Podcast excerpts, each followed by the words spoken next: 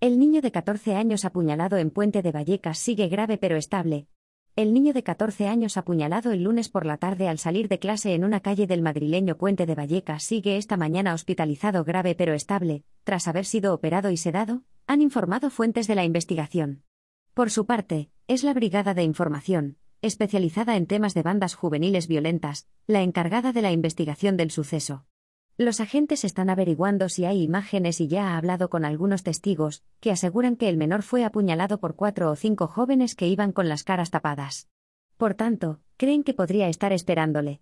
Los hechos ocurrieron sobre las 15 y 30 horas de este lunes en la calle Puerto de Pajares, frente a un pequeño establecimiento comercial chino, al que habría ido a comprar algo, y muy cerca del Colegio Concertado Centro Cultural Salmantino en el que cursa sus estudios.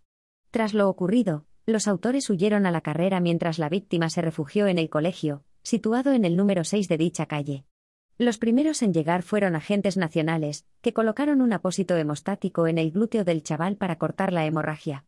Luego fue asistido por sanitarios del SAMUR Protección Civil, que han comprobado que aún tenía el arma blanca en la base del cuello, por lo que le han procedido a inmovilizarla para que no aumentara la herida y no le produjera daños vasculares. Al realizarle un TAC, los médicos comprobaron que la hoja del cuchillo se había quedado en la parte pectoral derecha. La herida era penetrante y no tenía afectación respiratoria. Con el cuchillo inmovilizado, le trasladaron custodiado por la Policía Nacional al área infantil del Hospital Gregorio Marañón, donde ha ingresó en estado grave pero estable. No se teme por su vida. El herido es español, nacido en 2007, han detallado fuentes policiales. Su padre es de origen latinoamericano. De momento están abiertas varias hipótesis. El colegio evitó la salida de los alumnos de clase para evitar que presenciaran la escena, mientras pide ya un refuerzo policial para evitar nuevos ataques.